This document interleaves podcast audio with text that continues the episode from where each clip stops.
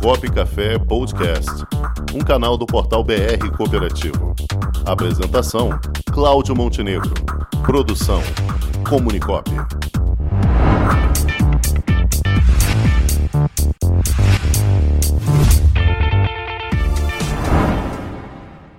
E ela já está aqui conosco, a planejadora financeira Miriam Lund. Boa tarde.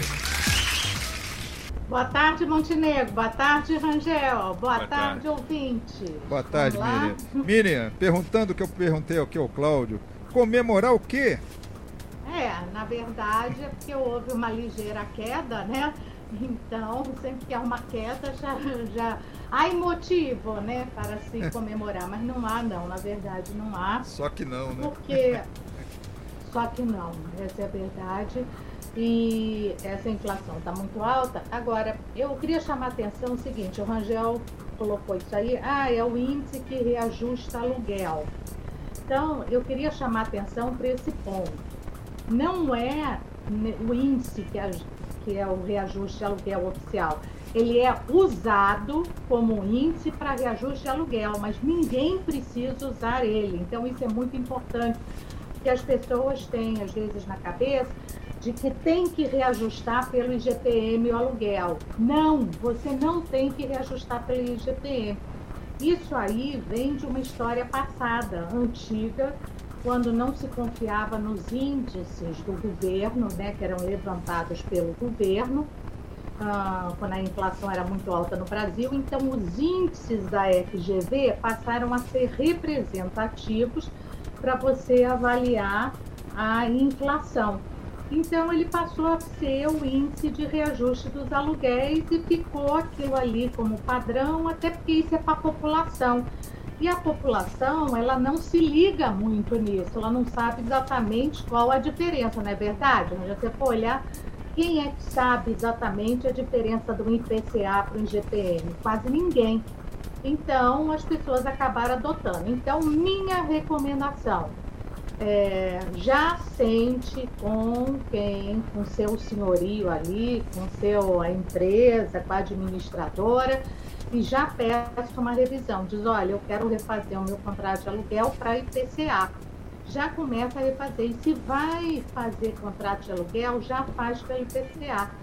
Então eu estou fazendo isso com todo mundo, tá, gente? Então qualquer contrato que você tenha, reajuste pelo IPCA, tira a IGPM eh, da frente, tá? E eu posso dizer que faz, porque, por exemplo, eh, quem paga condomínio, condomínio, todos os reajustes eram pelo IGPM. E então aqui no meu prédio eu troquei tudo para IPCA. Falei, Fico, não quer? Vou para outra empresa, tchau, vou ver outra coisa. Então, troquem tudo para IPCA, porque IPCA é o índice de preço ao consumidor.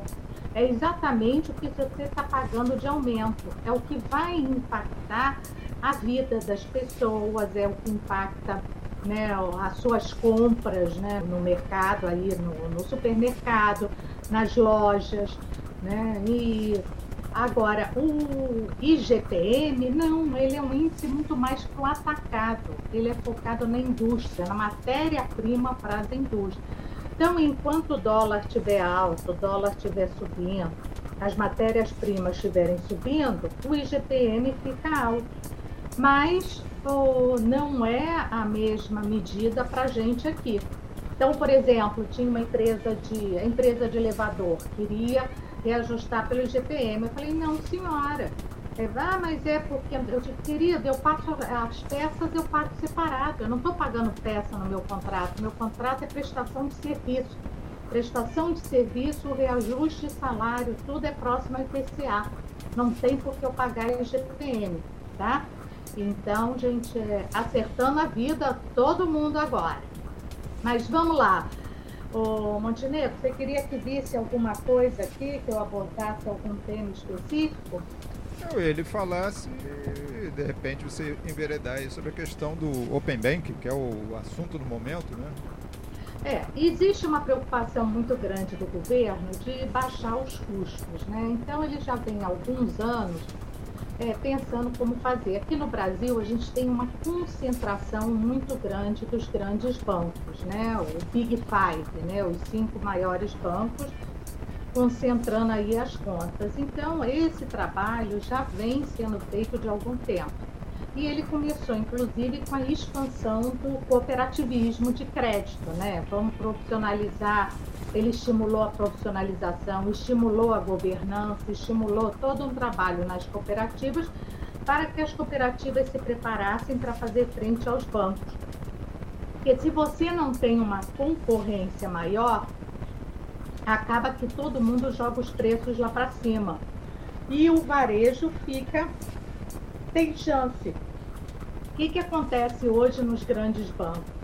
Nos grandes bancos, se você está no segmento private, ou se você é uma empresa do segmento corporate, nossa, não tem que falar, você tem tudo à sua disposição, você não tem tarifa, uh, você tem as melhores taxas, você tem os melhores custos.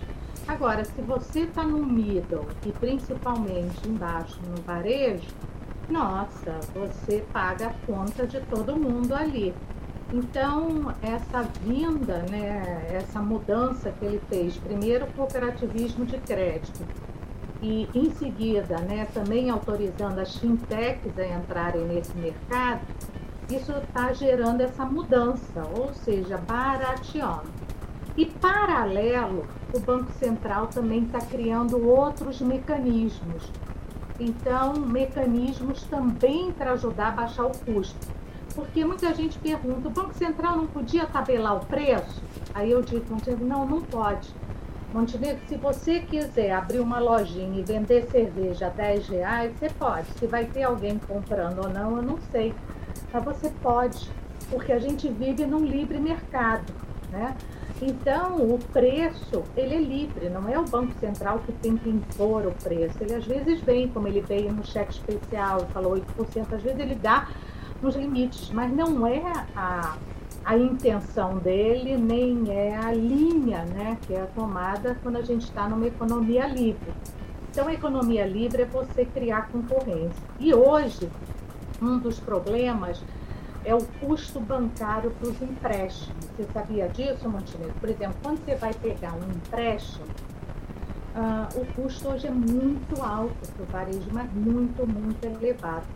E uma das coisas que deixa o custo elevado é você buscar informação das pessoas. Então, quer dizer, eu quero saber quem é o Montenegro. O Montenegro pediu um empréstimo, eu quero saber quem é ele, se ele paga direitinho, se ele não paga. Então, quando eu vou pesquisar, as empresas cobram um absurdo de preço. Então, por exemplo, ele abriu conta na cooperativa agora. Ele não tinha nenhum relacionamento com a gente, só tinha com o banco.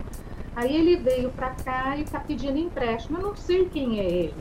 Eu vou ter que pesquisar, eu vou ter que pagar e os custos são altíssimos. Com o Open Bank, o que, que vai acontecer? Ele abriu conta na cooperativa, ele pode trazer a história dele do banco, do outro banco, ele traz a história dele, o passado todo dele, junto aos bancos. E aí, com isso, a cooperativa vai olhar, poxa, ele não atrasa, se ele atrasa é só um dia ou dois, ele costuma pagar suas contas, ele faz. E aí, com isso, ela consegue oferecer uma taxa melhor e não ter aquele custo de pesquisa, de pesquisar quem é o quem é o Montenegro, tá? Então, o Open Bank ele veio para facilitar a gente, a vida da gente, tá, pessoal? Então, eu sou extremamente favorável. Eu sou uma que é, vou realmente levar minha história para todo lado, porque isso só vai me favorecer, vai ser a minha forma de barganhar. Né? Eu vou barganhar realmente uma taxa, eu vou barganhar uma negociação melhor, tudo por quê? Porque a minha história vai é, me ajudar a fazer isso. E se a gente quiser reduzir as taxas no empréstimo, começar a conseguir uma diferença, isso tem que partir da gente, tá? É, a gente está muito acostumado a ficar sentado esperando. Por exemplo, o banco, a cooperativa, define o valor do seu cheque especial, define a sua taxa lá pelo padrão, define tudo. A tendência é isso mudar. Você tem que ser protagonista da sua história. Então, abrir conta na cooperativa. Cooperativa, olha, eu preciso de um cheque especial de 5 mil. Não é ela que vai dizer quanto você tem que ter, você diz quanto você quer. Olha, a minha história está aqui, eu sou um excelente pagador. Se eu atrasei foi um dia ou dois, ou nunca atrasei. Então eu quero também ter uma taxa que é mais baixa. Não faz sentido eu ter uma taxa pela média das outras pessoas. Eu quero uma taxa aqui para mim. Você faz isso ou não? Então vou procurar uma, um outro local para eu ir. Então você vai ter esse poder de barganha na sua mão. Olha que coisa legal. Legal, né? Então Não cada é cliente passa a ter um tratamento individualizado, né? É. E a gente tem que entender isso, tá? Que a gente tem é, que ter, porque hoje é, nós somos muito acostumados a, a, ser, a ser passivo, né? Na hora de pegar, a gente não barganha, a gente não faz nada, a gente se habituou a essa passividade. Aí o que ele me dá? Não.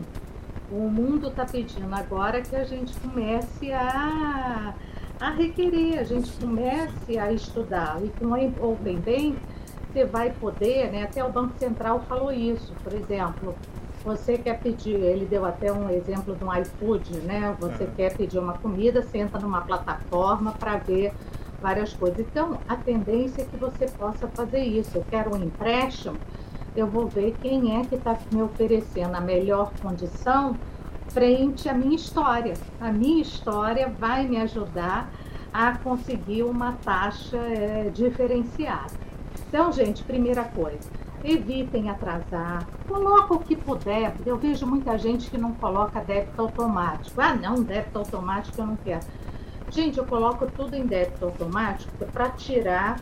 é, a gente já tem a cabeça muito cheia do dia a dia, muita coisa de trabalho. Então, se você pode botar no débito automático, é melhor porque aquilo já vai sendo né, debitado ali da sua conta à medida que chega. Então, evitem atrasos, evitem, é, procura fazer tudo direitinho, porque a partir de agora a sua vida vai mudar. Se você realmente é uma pessoa que é, toma cuidado das suas contas, paga em dia, você realmente vai ter taxas diferentes dos outros, porque até pouco tempo é tudo padronizado, né? Todo mundo no banco tem a mesma taxa. E a tendência não. A taxa vai ser de acordo com o seu comportamento. Então, vamos aproveitar isso aí e trabalhar para a gente poder ter taxas menores, porque o crédito ele não é ruim, ele ajuda a gente a alavancar a vida, ajuda a gente a fazer compras, a antecipar às vezes um consumo que a gente queria, mas nos níveis que está no Brasil, a taxa no Brasil, ela ainda é muito alta. Então, é, aproveitem o Open Bank, não olhem ele com reticência, não fique com medo, olhe como oportunidade para você conseguir um melhor atendimento no dia a dia do banco, né? Muito bem. Então, é, faça como eu. Eu Isso quero aí. minha vida aberta. Não me incomoda minha vida aberta. Minha vida financeira pode estar aberta. O que eu quero são bons serviços e boas taxas. Isso né? aí. Perfeito, Miriam. Uhum. Miriam Nude, nossa planejadora financeira, trazendo sua vida aberta aqui para o programa Cop Café. Miriam, bom. muito obrigado mais uma vez por sua participação. Voltamos com mais temas interessantes nas finanças na próxima semana. Combinado? Combinado. Então, a semana que vem eu vou trazer aqui várias dicas do que eu estou fazendo para reduzir os custos na minha vida frente ao aumento da luz, da gasolina. Então, o Perfeito, negócio esse é agora é bom. reduzir custos. Vamos às dicas. Vamos Até para semana. Um abraço, Miriam. Até a próxima. Com o esporte aprendi que cooperar é a grande sacada e que as maiores vitórias vêm quando a gente se une. No cooperativismo também é assim. Mais do que um modelo de negócio, o COP é um jeito diferente de empreender e está espalhado por toda parte. Do campo à cidade, nos produtos e serviços, facilitando a nossa vida e gerando renda para muita gente. O Guga Kirten e quase 15 milhões de brasileiros já são COP. Vencer você também. Tudo ao seu redor já é. Somos.cop.br